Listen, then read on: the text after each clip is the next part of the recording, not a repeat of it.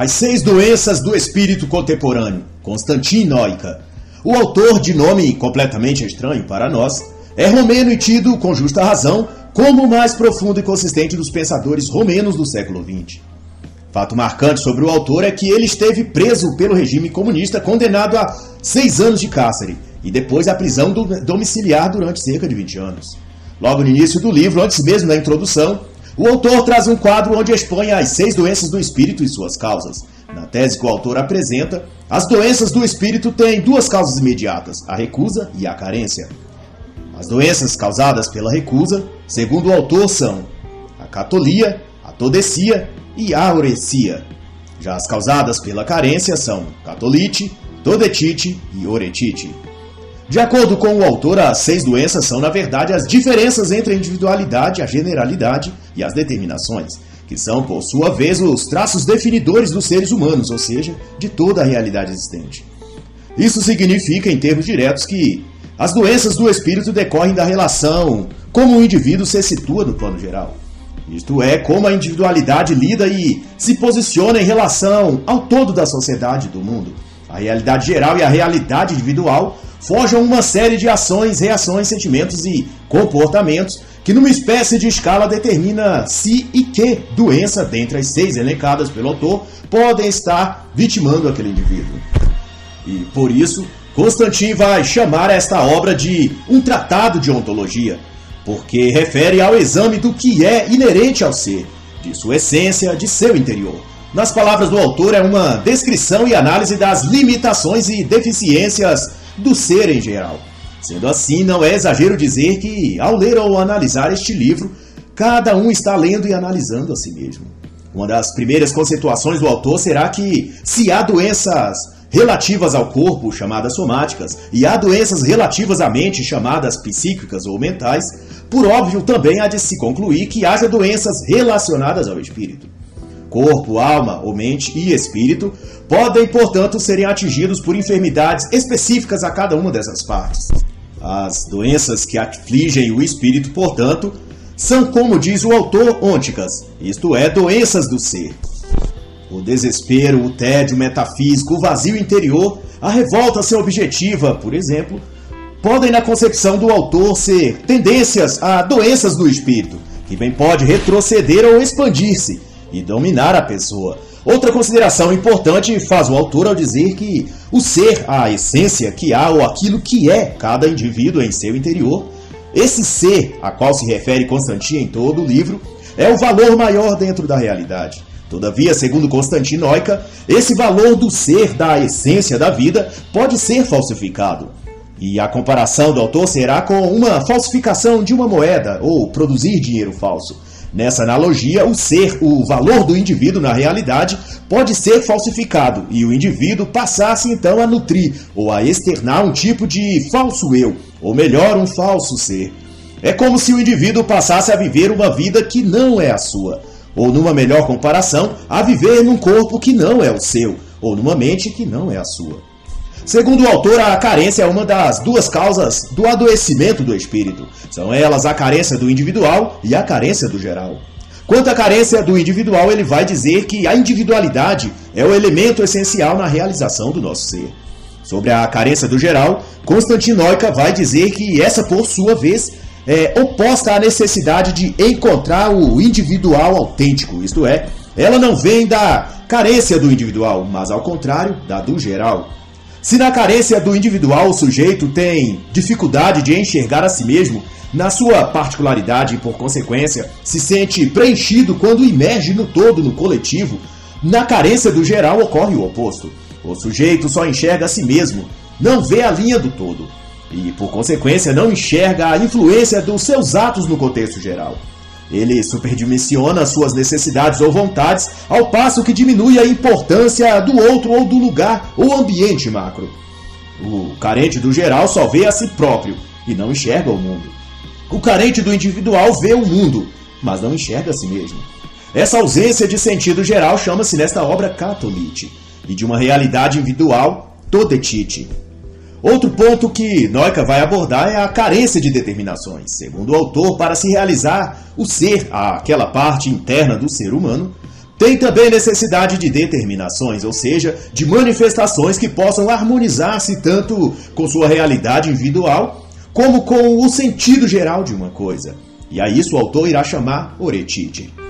De acordo com Noica, esta doença se exprime em não poder agir de acordo com seu próprio pensamento e convicções, e pode tanto manifestar-se através de uma profunda e interminável apatia, um desânimo, um acalento passivo e interior que se molda a todas as circunstâncias, conformado e inerte a tudo. Assim, catolite, todetite e oretite são doenças espirituais no ser humano, que decorrem da carência do geral, do individual e de determinações. E a partir da página 30, então, Constantinóica dispõe a falar das doenças do espírito que provêm da recusa, quais são a acatolia, a atodecia e a arocia. Sobre a acatolia, o autor vai explanar que, com certa ressalva, essa enfermidade espiritual baseia-se na recusa de determinações. É o indivíduo, por exemplo, que depreende-se de uma determinada ordem de coisas, como de um grupo ou entidade religiosa, ou de um segmento, seita, ou de uma filosofia ou conjunto de ideias ou crenças que tinha antes, mas, porém, ao invés de descobrir um novo rumo ou sentido e apegar-se a ele, passa a vagar insolitamente, criticando a tudo, afrontando a todos, a todas as fés e convicções, mas sem convencer-se de nenhuma. Seu espírito se diz livre e não aceita as prisões religiosas, políticas, sociais ou morais do que quer que seja. Disse que não é dominado nem escravizado como os outros, mas sua recusa às determinações do geral, ou seja, sua recusa em se enquadrar em qualquer lei, padrão, regra, crença ou parâmetro social, moral ou político, só encrudece sua individualidade e sua vaidade de se sentir acima e sobrevoando as normas dos homens. Mas então ele acaba preso ao sentimento de eterno vazio, porque nega a eficácia ou utilidade de tudo, não tira proveito de nada e se torna um crítico e um zombador. Nas palavras do autor, ele se torna um escravo que ignora todos os seus mestres, incluindo seu mestre interior. Ele está preso na prisão do ego e escravizado pela incapacidade de parar, relaxar, refletir e se ajustar ao que quer que seja. E passa então a viver como se estivesse numa fuga constante. Sente-se perseguido pelo mundo, pelas tentações do mundo, pelas borderlines, pela matrix religiosa, ou das mulheres, ou o que for. Sua versão de individualidade, de liberdade, tirou-lhe a capacidade de ter personalidade. Porque só alguém esclarecido pode apurar e lapidar-se até desenvolver uma personalidade que de fato não ande no limite de tudo ou nada, mas no equilíbrio de um ser que sabe o quanto deve se portar como indivíduo nas particularidades e como cidadão na coletividade. E essa coletividade induz seguir regras, atender demandas sociais, adquirir ou expressar sentimentos religiosos ou espirituais. Ou seja, existe um todo no qual todos se inserem mas o enfermo de acatolia recusa-se a fazer parte desse geral. Ele vê-se como único, distinto, e qualquer regra social, moral ou religiosa é um tipo de matrix ou prisão externa, que visa escravizá-lo e sufocar sua individualidade. E para efeito de exemplo prático, bem se encaixa nesse aspecto o tipo de conduta e opção de vida denominado nestes tempos de honk pill, que se trata, com algumas ressalvas, de homens que, após terem passado por algum tipo de conscientização quanto aos aspectos misândricos das leis do sistema político-econômico e no comportamento amoroso feminino, decidem então a caminhar sozinhos. E isso significa ir um pouco além daqueles que apenas se auto-intitulam MGTOWs ou Red Pilados. Pois enquanto os MGTOWs e Red Pilados aderem um comportamento individualista, basicamente, em relação às mulheres ou a relacionamento amoroso com mulheres, os pills, por sua vez, desenvolvem um tipo de percepção e comportamento baseado na conclusão de que tudo, a vida, os relacionamentos, o governo, a política, a religião e tudo mais não passa de uma grande prisão, que acorrenta o homem e o escraviza. E nesse sentido, pills se encaixam naquilo que o autor chama aqui de acatolia numa enfermidade do espírito que faz com que o homem recuse e rejeite o plano ou visão geral das coisas e o denomine uma prisão para a sua individualidade.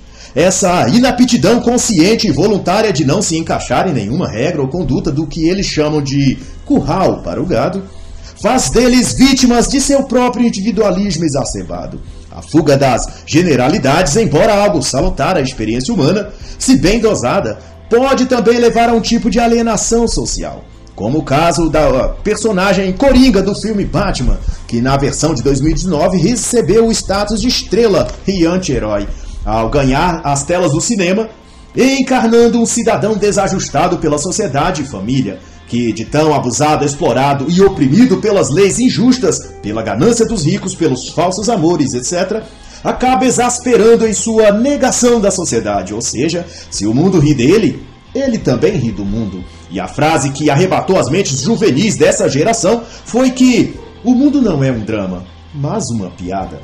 E esse refrão nostálgico embalou os sentimentos de muitos jovens que autodenominam-se betas, um tipo de sub-homem igualmente ao Coringa, desprezados e incompreendidos pela sociedade.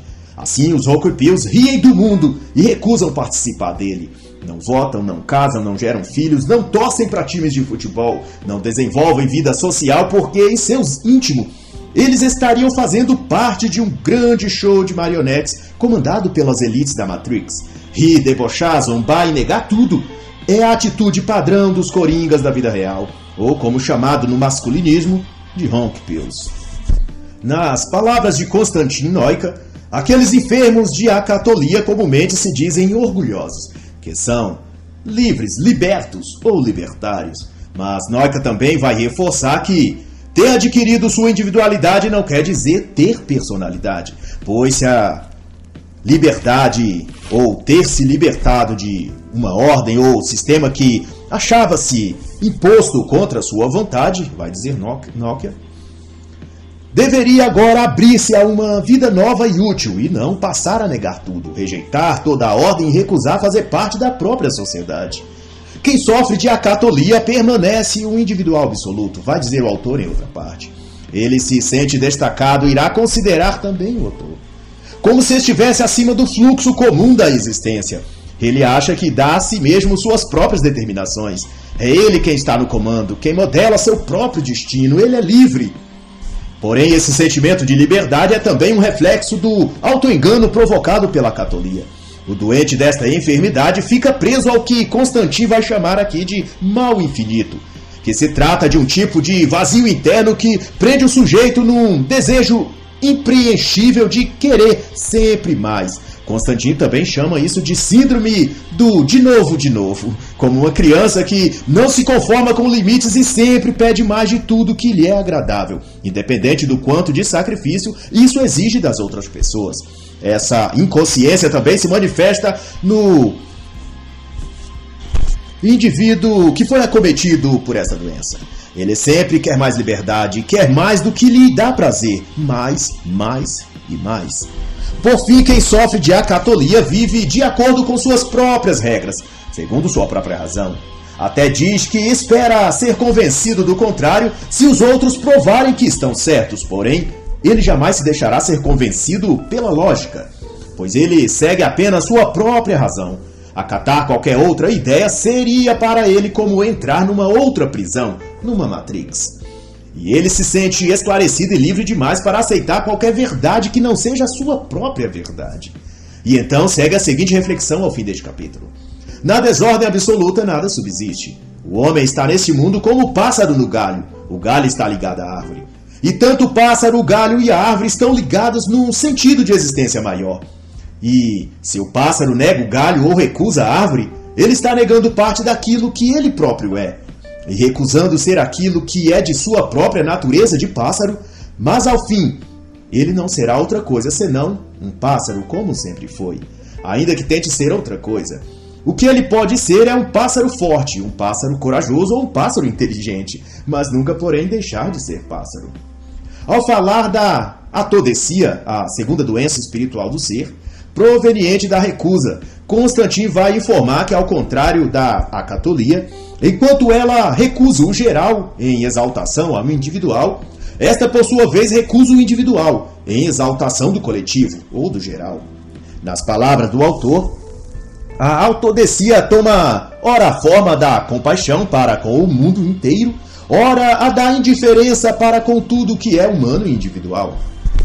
Nesse ponto em específico, muito lembra a atitude e modo de ser dos típicos socialistas de iPhone, ou esquerda caviar para usar um termo também apropriado do escritor Rodrigo Constantino. Estes se revestem de uma aura de amor fraternal pelo mundo, pelos pobres, pelas minorias, mas na prática desprezam a convivência do pobre e em seus apartamentos de luxo menosprezam o porteiro, humilham o jardineiro e servem filé mignon para o seu cachorro. No sentido aplicado ao termo pelo autor, abraçam o mundo, mas recusam o indivíduo. Rejeitam o humano real e amam o coletivo abstrato. Também interessante é o apontamento do autor de que a atodecia se manifesta por uma espécie de vivência imaginativa em lugar de uma experiência real direta. Ou seja, a pessoa cria um mundo imaginativo em sua mente, onde expressa amor, bondade ou sentimentos humanitários, mas em seu contato real e direto com o mundo, seus atos falam outra coisa: o desprezo que sente pela vida humana no particular. Fato em conteste disso foi o ocorrido em abril de 2020 na cidade de Araraquara, em São Paulo depois do governador João Dória dar o aval de que mandaria prender quem saísse às ruas e desrespeitasse a quarentena, isto por ocasião da epidemia do vírus chinês, o prefeito de Araraquara se revestiu da mesma insolência e mandou algemar e prender uma senhora por ela estar sentada no banco da praça. Segundo as autoridades, a mulher tinha desobedecido recomendação de ficar em casa. Ora, mas se era só recomendação, a obediência era voluntária e não obrigatória. É isso é o que caracteriza a autodecia. A piedade, amor e declaração de cuidado a uma entidade abstrata e inalcançável, como a humanidade, a sociedade ou a população geral. Mas ausentes concretos, as pessoas na sua individualidade, estas são destratadas, humilhadas e desprezadas ao máximo. A recusa do individual, vai dizer o autor, usa normalmente a força ou expressão da lei para justificar o desprezo que sente pelo indivíduo particular. Exatamente como Dória e vários outros governadores agiram no triste período do Covid-19. Cheios de idealismo político-social, declaravam amor a toda a sociedade brasileira. Diziam estar protegendo e querendo salvar as vidas das pessoas a quem tanto prezavam a saúde e o bem-estar. Mas por outro lado, quando tinham de focar no individual, no singular, no palpável, agiram de modo demoníaco, ditatorial e com claro desprezo pelos cidadãos e por suas liberdades e direitos. Dória, por exemplo, chegou a montar uma central de monitoramento onde recebia informações pessoais e privadas das contas de celulares das pessoas, além de rastrear seus movimentos e restringir sua liberdade de ir e vir e a privacidade a que cada cidadão tem direito. Tudo em nome de seu grande amor pela sociedade paulistana. Mas só uma mente e um espírito tomado pela todecia pode conceber um comportamento hipócrita ao ponto de dizer que ama a sociedade paulista, mas ao mesmo tempo ameaça, oprime e desrespeita o cidadão paulista em sua individualidade. O atodécico, dirá o autor na página 39, se abre a toda a humanidade, mas se fecha ao indivíduo em particular. E Constantinoica se dispõe então a falar da recusa das determinações, que se chamará arrorecia.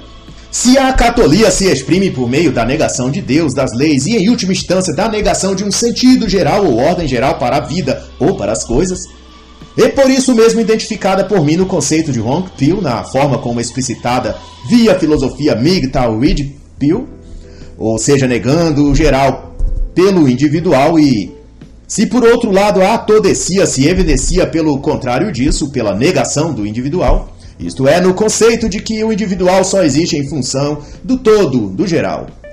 Que equivale dizer que, sem o geral, o individual se esvanece ou então perde seu centro, seu equilíbrio. O sujeito que se afasta de um sentido de ordenamento maior, seja político, filosófico ou religioso, ele se torna violento, perigoso e uma ameaça ao todo, ao coletivo social. O homem precisa de sentido. E esse sentido, do ponto de vista da atodecia, só pode vir dentro de uma visão maior, de um sistema coletivo. Todavia, para a aurecia, destaca-se o que Constantinoica vai se referir várias vezes como consciência do absurdo. E isso tem a ver com o tipo de sentimento de desilusão interior, como daquela pessoa que experimenta tudo ou adquire uma contemplação intelectual de tudo da vida, da finitude das coisas ou da natureza transitória da vida, enfim, na concepção do hauroséxico, se tudo passa, qual o valor de tudo? À medida, portanto, que esse pensamento se desenvolve no indivíduo, seu espírito vai adquirindo uma letargia que, a pouco, não consegue mais reagir. E a quebra das determinações no dizer do autor, isso porque a arrorecia se caracteriza, além disso, pela consciência da nulidade que é a própria vida ou a busca por sonhos, por exemplo. Na visão do arrorético, as determinações que a própria vida impõe a todos contribuem para esse absurdo que é a própria existência. Dado essa informação, vale considerar que o pensamento suicida decorre muitas vezes desse tipo de enfermidade espiritual.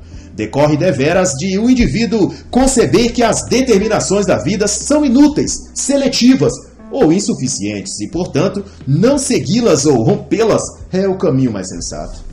E para efeito de informação, Noica faz saber que determinações no contexto aqui referido trata-se, grosso modo, de as leis da natureza, o sentido de certo e errado, bom e mal, a ordem, os costumes, as tradições. Por esse conceito, quando se perde a fé ou a confiança em tais coisas, perde-se junto a razão, a âncora que baseia o homem em um lugar no mundo.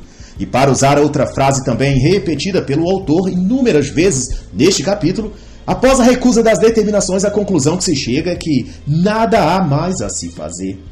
Indiferente e profundamente mergulhado no esquecimento, no sobressalto ele diz: nada há o que fazer. E se a gente se enforcasse? Nada há o que fazer. Responde o outro, com o olhar no chapéu e o outro nos próprios sapatos, tentando decidir se teria alguma esperança ou se desistiria de tudo. Esse é parte de um diálogo que Constantin disserta entre Vladimir e Estragon, personagem da literatura que bem exemplifica a questão da arrorecia. Eu já não quero respirar. Era a conclusão de Estragon ao fim do diálogo com Vladimir. Que Constantin expressa na página 47 e na página 48, o autor vai concluir o capítulo dizendo: A rorecia é a doença do não atuar, do não fazer.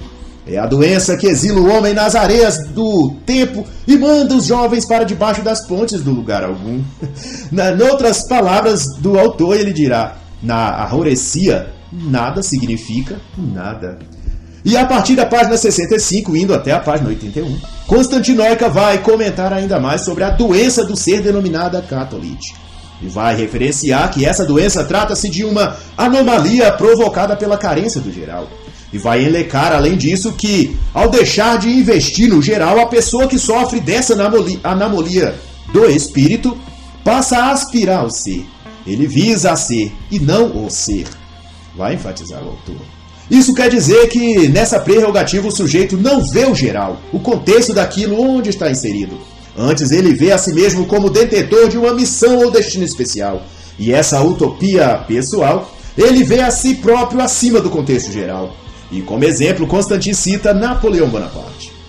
Mas lembra também que na catolite, essa reação de exaltar a si mesmo em detrimento ou não do geral não ocorre de modo consciente. Paranoica é esses comportamentos são fruto mais de uma inabilidade de perceber-se diante do todo ou da vida. Não é mau caratismo, no máximo é incompetência ou inadimplência. Ou se preferir ausência de inteligência. De modo mais prático, a pessoa não recusa a ideia de um sentido geral para as coisas. Ele simplesmente não vê esse sentido. Não percebe que esse sentido existe. Sobre Todetite, Constantinoica vai aí arrazoar que é a doença causada pela carência do individual. Em outras palavras, é a disposição de colocar-se em servidão a um sentido geral, e que por isso o impede de encontrar sua individualidade no meio em geral. Segundo o autor, a relativização do eu também se manifesta como efeito mórbido da todetite. Para esse enfermo, o princípio real da vida está na proeminência do geral sobre o individual, isto é, o que faz sentido na vida só pode advir de algum conhecimento ou prática que vem do conjunto, da sociedade ou do coletivo. Não raro, ao contrário, muito frequentemente, essa moléstia espiritual se traduz como um idealismo na pessoa que dele sofre. Noica usa a frase impulsos do coração para se referir ao tipo de comoção ou idealismo que leva o indivíduo a transformar o sofrimento alheio num tipo de sublimação espiritual para si ou seja, ele faz do geral o seu ideal. Todavia, vai dizer o autor, quando caiu nas garras do amor pelo coletivo, gera-se na pessoa um tipo de abstração do geral. Que essa pessoa, ao mesmo tempo que ama o coletivo, possa sentir desprezo pelos indivíduos quando eles estão despidos de sua coletividade. E o autor também vai dizer que é precisamente o amor que deveria fazer reconhecer o individual, que faz sob pressão do geral cegar-se diante do individual. E como o sentimento de inadequação é comum no coração daquele que sofre de todetite, é também comum o indivíduo buscar refúgio no grupo, nas, nos colegas de bar, nas festas, nos encontros em baladas, pois ao negar a si e realizar-se no coletivo, a vida social para o acometido desta enfermidade passa a ter uma função de acalento, como um anestésico para o seu espírito. E o desconforto que sente quando está em presença daquilo que mais ele evita encarar, a si mesmo. E uma reflexão que bem traduz esse capítulo está descrito na página 103. Quem se elevou ao geral, ou seja, quem provou das coisas que não são a abstração do coletivo, por exemplo, já não se ajusta às coisas que são, ou seja, à própria realidade. E da página 105 até a página 125, Constantino vai falar da oretite e vai considerar que, enquanto a catolite está ligada aos sentimentos e a todetite age na inteligência e conhecimento, a oretite, por sua vez, vai contaminar o aspecto da vontade no ser humano. E uma observação do autor é que a uretite se manifesta mais frequentemente que a catolite e a todetite, e tende a assumir duas formas, a aguda e a crônica. E o autor então se dispõe a falar da forma aguda da doença. Esta, por sua vez, causa, aliás, caracteriza-se por uma espécie de atrofia das vontades, comum de se ver, por exemplo, nos versos poéticos e nas canções que falam de amor de um amor perdido ou desejado, porém nunca encontrado. Daí há de se lamentar, sonhar, aspirar a esse encontro, mas nunca agir para de fato atingi-lo. Tudo fica no campo da imaginação e da imaginação gera uma acomodação triste, uma conformação naquela situação, uma falta de forças para reagir e para lutar pelo que se quer e pelo que se sonha. Estes sintomas também bem, podem ser bem vistos e ilustrados no Típico comportamento daquele indivíduo preso a uma atividade desgastante ou pouco remunerada, que sonha em fazer outra coisa na vida, estudar ou mudar de ramo e ganhar mais. Porém, enquanto prende-se aos seus sonhos, não age de fato no mundo real para realizá-lo. Aquele delírio e fantasia passa a ser apenas um anestésico emocional para o seu espírito, pois sua vontade ou força de vontade está adormecida por dentro. Também isso pode ser ilustrado qual prisioneiro que, estando encarcerado, olha pelas frestas da grade, os espaços raios do sol e suspira pela liberdade, sonhando o dia riscando num calendário improvisado na parede, quando enfim ele estará livre. No entanto, no dia seguinte à sua libertação, este mesmo indivíduo, agora ex-presidiário, busca logo rever seus antigos comparsas e voltar à vida de crimes. E pouco depois ele estará novamente encarcerado, voltando a riscar a parede da cela, contando os dias e novamente sonhando com o dia da sua liberdade. Ele quer ser livre, mas falta-lhe força de vontade para lutar honestamente e mantê-la quando ele está lá fora. O que sofre de oretite é um morto em um corpo de vivo, vai dizer o autor, querendo significar que ele está vivo por fora, mas morto por dentro. Ou em outra comparação, ele está em processo de envelhecimento espiritual. Perde a vontade de agir, de atuar na vida, de resolver seus problemas ou buscar a realização dos seus sonhos. É como se vivesse permanentemente dentro de um sonho agradável e toda vez que acorda, volta a dormir para sonhar outra vez. Algo também notório nessa confabulação é o atual fenômeno dos games para adultos. Outro dia, abril de 2020, Li o relato de um jovem que passou cerca de dois anos, entre 18 e 20 anos de idade, fazendo nada, a não ser trancado no quarto, jogando games de ação e de corridas de carro online. Em seu desabafo, ele conta que após algumas tentativas fracassadas de namorar algumas garotas do ensino médio, frustrou-se ao ver o tamanho da hipergamia das mulheres, já desde a adolescência e obcecado por conteúdos masculinistas, descobriu que o mundo amoroso é uma grande matrix e resolveu então engolir a pílula vermelha. Daí entrou no quarto, ligou o PC de games, tomou a Red Pill e de lá nunca mais saiu. Mergulhou na fantasia de um mundo onde tudo podia ser mudado por ele a qualquer hora, pois além de um arsenal infinito de armas de seu personagem nos games, caso ele se desse mal, era só reiniciar o jogo e começar outra vez. Porém, um dia teve de lidar com o falecimento da mãe e com seus parentes predadores que logo puseram a casa à venda e pouco importaram como ele ia viver. Como disseram-lhe, ele já era homem e deveria saber se virar. E foi aí que ele olhou para si e percebeu que por fora ele era um homem, um adulto, mas por dentro ainda era um menino brincando de carrinhos e sonhando com um mundo bom e tranquilo, onde nada de ruim podia acontecer. Foi aí que ele se deu conta que nunca tinha saído de fato da Matrix. E o problema não era o mundo cruel e difícil, mas ele que nunca se tornou forte para enfrentar esse mundo. E essa história real reflete a realidade atual de grande parte dos jovens de hoje. Eles alegam ter descobertos a Red Pill e encarnam o estereótipo de homenzinhos red pillados. E saem escrevendo nos comentários de vídeos masculinistas que são Honk Pills, Black Pills ou MGTOWs. E arrotam arrogantemente que estão fora da Matrix. E que não vale a pena, portanto, casar, nem namorar, nem trabalhar, nem estudar e nem pagar impostos. E quem assim o faz é gado, está preso no curral do governo ou das mulheres. E como tudo negaram, nas palavras de Constantinoica neste livro, negaram todas as determinações da vida. Acabam então refugiando-se nos games e jogos online, sonhando o dia em que o Ocidente vai cair, em que a bolha misândrica vai explodir, em que o islamismo tomará o Ocidente, que o anarcocapitalismo triunfará e o Brasil venderá a preço de banana as gostosas bonecas waifus japonesas. Para mim, todo esse delírio juvenil pode bem ser explicado na síndrome da oretite. E a perda de vontade e de força psicológica e mental de lutar pela vida e pelos sonhos pode também ser explicada e superada na importante obra de leitura obrigatória A Educação da Vontade, de Paior.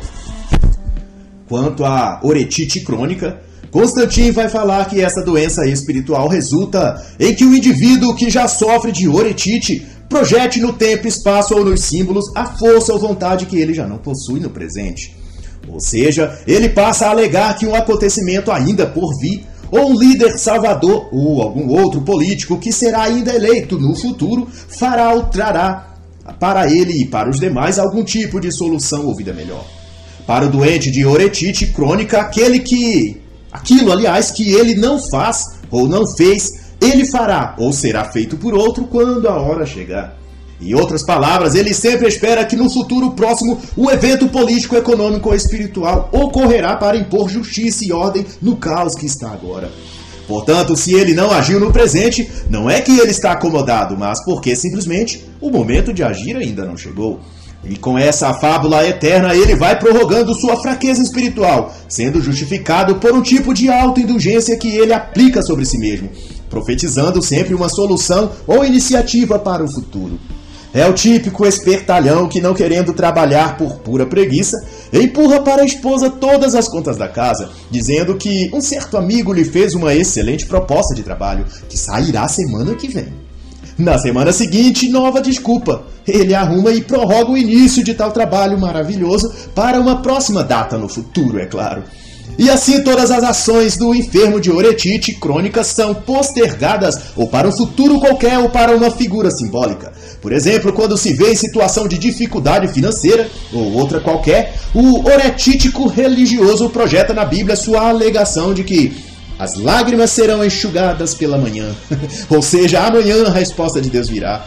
Bem-aventurados que esperam no Senhor, estes renovarão suas forças. Etc, etc, etc. E assim uma porção de chavões bíblicos, profecias, visões proféticas são produzidas e lançadas dele ou de outros para ele, para encobrir e remediar o que, se não fosse isso, ficaria estampado que simplesmente ele está acomodado e sem força alguma de vontade de resolver suas questões e achar solução para sua vida. E como conclusão deste capítulo, Noica vai dizer que se em sua forma aguda a oretite produz uma cegueira de si, uma fraqueza interna e autoilusão, mediante fugas psicológicas, como games, jogos, meditação ou até prática religiosa, na oretite crônica surge uma resignação, uma inércia e melancolia que só são remediadas ou toleradas mediante a projeção de uma vitória e solução futura, num sentido de absoluto. Isto é, Deus vai resolver, Deus sabe o que faz. Estou esperando em Deus. E para usar uma alegoria atualizada, digo, por referência ao ano de 2020, Donald Trump derrotará a China e salvará o mundo do comunismo. Bolsonaro não deixará esse mal acontecer. O conservadorismo salvará o Ocidente. A Igreja Católica se erguerá e salvará o mundo. Jesus Cristo voltará e arrebatará os escolhidos. Os Migtals bugará Matrix e as mulheres voltarão arrependidas a valorizar os homens. Todas essas alegações proféticas são clara evidência de um espírito contaminado pela doença da oretite. São projeções de que um líder, uma instituição, uma filosofia ou o poder divino agirá por nós. E assim poderemos permanecer fazendo o que estamos, ou seja, inertes, jogando games, rezando ou vendo canais masculinistas no YouTube, sem nada fazer. Esperar e postergar é o objetivo máximo da oretite crônica. E na página 127, Constantinoica vai discorrer sobre a aurecia, que, como visto, é uma das três doenças do ser, provenientes da recusa. Noica vai então considerar que a aurecia se manifesta por um desejo de soltar-se do mundo, de afastar-se da sociedade ou, na pior das hipóteses, desvincular-se daquilo que o indivíduo entende por prisões da vida social, ou da vida religiosa, como no caso de alguns. E também por isso Alguns masculinistas que se afirmam edipilados não por menos se tornam ateus e, ou anarcocapitalistas depois de ingerirem a tal pílula vermelha. Estes afirmam terem enxergado a grande prisão que é o mundo, ou na sua linguagem, a grande matrix que cerca e domina tudo. Daí teriam estes rompido as correntes de tudo que os prendia e os forçavam a viver como escravos dessa matrix. E essa figura analítica que criaram é tão complexa e abrangente psicologicamente que para tudo eles têm uma alegoria correspondente. Uma pessoa como eu, por exemplo, que escreve ou fala algo destoante de seu conjunto de crenças matrixianas ou red piladas, eles vão dizer que é um agente Smith, como no filme Matrix. Um agente da Matrix que age em função de proteger e manter a ilusão da Matrix operando na mente das pessoas. E a Sinoca vai prosseguir dizendo que a doença da aorecia mas que uma recusa é também um estado ou escolha de renúncia. Advém, portanto, de uma consciência de que está agindo deliberadamente contra algo. Neste caso, da Matrix e dos Red Pilados. Se está consciente de agir contra o sistema político, tornando-se anarcocapitalista, religioso, tornando-se ateu, e econômico, tornando-se um positivista ou progressista, não assumido mais em atos e ideias. E alguns também acabam indo contra o poder econômico da indústria, agindo contra a maligna indústria alimentícia, que aprisiona a mente do homem com seus alimentos industriais à base de carne animal. Também submetida a um tipo de escravização, e daí a pessoa torna-se vegetariana ou então vegana, conscientemente indo contra a indústria ou da matrix animal. Constantinoica opta pelo exemplo do movimento hippie de décadas atrás. Segundo ele, baseava-se na consciência de afastar-se do mundo predador e ganancioso, ou restritivo com suas normas de comportamentos sexuais, que os que se julgam da mente livre não aceitavam tais prisões. O autor cita também alguns agrupamentos religiosos ou seitas que buscam conscientemente o afastamento social, sob o auspício de querer viver mais livre e devotado a uma vida desmarrada dos padrões da sociedade urbana moderna. Mas seja qual for a razão alegada a todas essas formas de fuga ou de luta contra o sistema, advém de um estado de consciência alegadamente superior, um tipo de consciência superior. Novamente serve aqui o exemplo que muito se diz nos ambientes virtuais, de chamar de gado qualquer que faça parte de algum grupo ideológico ou movimento ou coisa similar, cuja pessoa não concorde. É dito que ela faz parte do rebanho. Segundo essa concepção e modo de pensar, o abandonar o rebanho, afastar-se do conjunto de crenças ou estereótipos, seria o equivalente aqui ao deixar a Matrix, abandonar o sistema. E esse comportamento é aqui denominado arrorecia salvo e resguardado a medida natural de tais comportamentos. Para esclarecer, vale meditar no que o autor diz na página 129 sobre isso.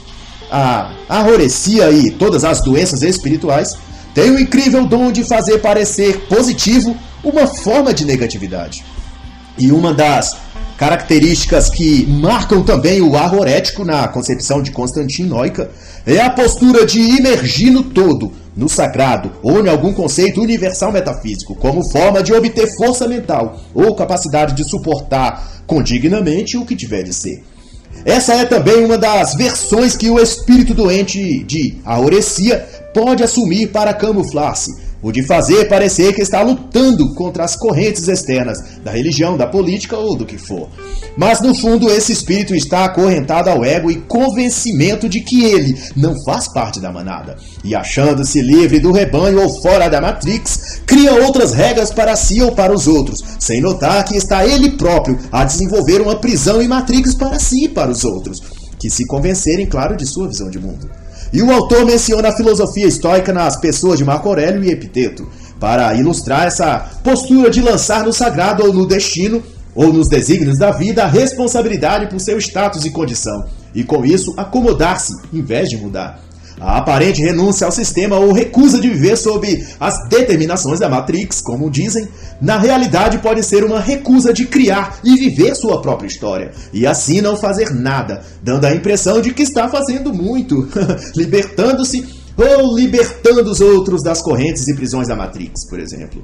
E ao citar Marco Aurélio, imperador, e Epiteto, Constantinoica vai dizer que o estoicismo religa diretamente a razão individual à razão universal e vai justificar citando a seguinte fala de Marco Aurélio: Tu existes como parte, desaparecerás no todo que te produziu ou por transformação serás recolhido à sua razão essencial. E quanto a dizer de Epítito, Noica vai citar: Recorda que és o ator de um drama que o autor quer assim. Tu és uma ideia e não exatamente o que representas. Diz Noica citando ainda Epiteto, e conclui fazendo a seguinte afirmação: nos estoicos, a arrorecia é quase total. E a partir da página 155, Constantino discorre sobre a atodecia. E vai reforçar que o que marca a atodecia é o desprezo da realidade individual em favor do todo, do coletivo.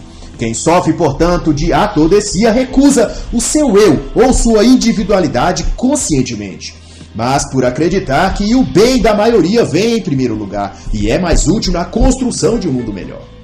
A atodecia é uma doença da lucidez, vai dizer o autor, porque se manifesta ou se exterioriza por um estado de consciência pessoal, ou seja, a pessoa age a partir do entender que tal renúncia, em nome do todo ou do grupo ou numa dimensão macro da humanidade, é uma forma superior espiritualizada de viver. O que distingue o autodécico é que, ao falar em nome de algo maior, de um bem ou de um ideal que inspire e justifique a renúncia de si, de sua individualidade, ele não projeta esse todo ou absoluto num prospecto religioso ou numa imagem divina de Deus ou coisa assim. Na verdade, a atodecia empurra o sujeito a um tipo de racionalidade compassiva ou conhecimento superior que o leva a recorrer à figura do herói ou do rei que renuncia tudo para se doar ao próximo. Ou então inspirar-se-á no símbolo do saber filosófico ou alquímico, como alguns maçons costumam arrogar para si, o de que detém um conhecimento macro e superior, o que, portanto, devem tecer planos de conduzir a humanidade para o bem coletivo, que eles mesmos idealizaram, claro, mesmo que à custa de sacrificar indivíduos no processo, pois a coletividade vem antes e acima de tudo. E o autor ressalta também que, ao longo da história, diversos povos ou sociedades pleitearam para si a imagem de sociedade ou raça mais refinada, de uma matiz e refinamento cultural superior. E com isso, impetraram guerras e terrorismos para subjugar outros povos, tudo em nome do coletivo, da humanidade ou do bem maior. Hitler, Stalin, Mao Tse Tung, Rodrigo Maia, Lula, Lewandowski ou qualquer outro do STF têm todos esse perfil de sacrificar os indivíduos em favor de uma coletividade abstrata e que não existe fora da fantasia maligna de suas mentes doentes e autodécicas. E o autor vai então concluir na página 182 que a atodecia é característica de um pensamento filosófico crítico e desagregador, quanto a intelectualidade e a teoria predominam sobre a moralidade. E o indivíduo assim doente, segundo vai dizer o autor, preocupa-se apenas em modelar o mundo e fazê-lo um lugar melhor, à custa de, no processo, fazer o pior para cada pessoa em particular. Sobre a catolia, o autor vai dizer que essa doença é típica dos grupos, das sociedades ou da civilização. Manifesta-se regularmente através de povos, de comunidades. E um traço típico é o esgotamento de uma sociedade como um todo. É a marca do declínio de uma cultura. Essa trajetória rumo à decadência e falência civilizacional tem seu ponto de ignição no hábito ou prática intelectual de negação, isto é, negar tudo. Deus, as leis, um sentido para a vida. E, como um adendo a esta questão de Deus e de sentido da vida, eu indico três obras admiráveis: Portadores da Luz, de Donald Walsh, Em Busca de Sentido, de Viktor Frankl e Por que a Ciência Não Consegue Enterrar Deus, de John Lennox. E no mais, Constantin vai dizer que alguns aspectos ditos científicos nas últimas décadas obliteraram o desenvolvimento humano. Supondo-se luzes a iluminar a humanidade, na verdade obscureceram mais o mundo, tais quais o cientificismo, o utilitarismo, o empirismo, o materialismo, seja no contexto marxista, fascista, positivista ou o que for. Reformar o mundo pela técnica, iluminar o mundo com as luzes da ciência e do conhecimento.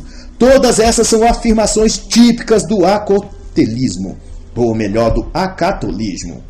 Mas, porém, como destaca o autor na página 191, são condensações de um pensamento cegado para a realidade de que o ser humano não é só mente e nem só corpo, ele é também espírito e, conquanto, precisa não somente de lucidez intelectual, mas sobretudo de clareza moral e de vida espiritual.